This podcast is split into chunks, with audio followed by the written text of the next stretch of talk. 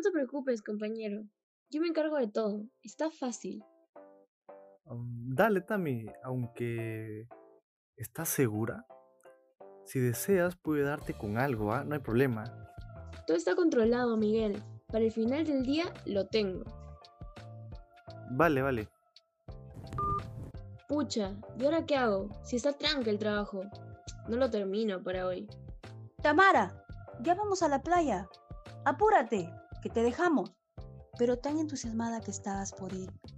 Necesita distraerte, hija. Ya basta, mamá. Déjame sola. Siempre molestas cuando tengo que hacer trabajos. Quisiera dejar la universidad.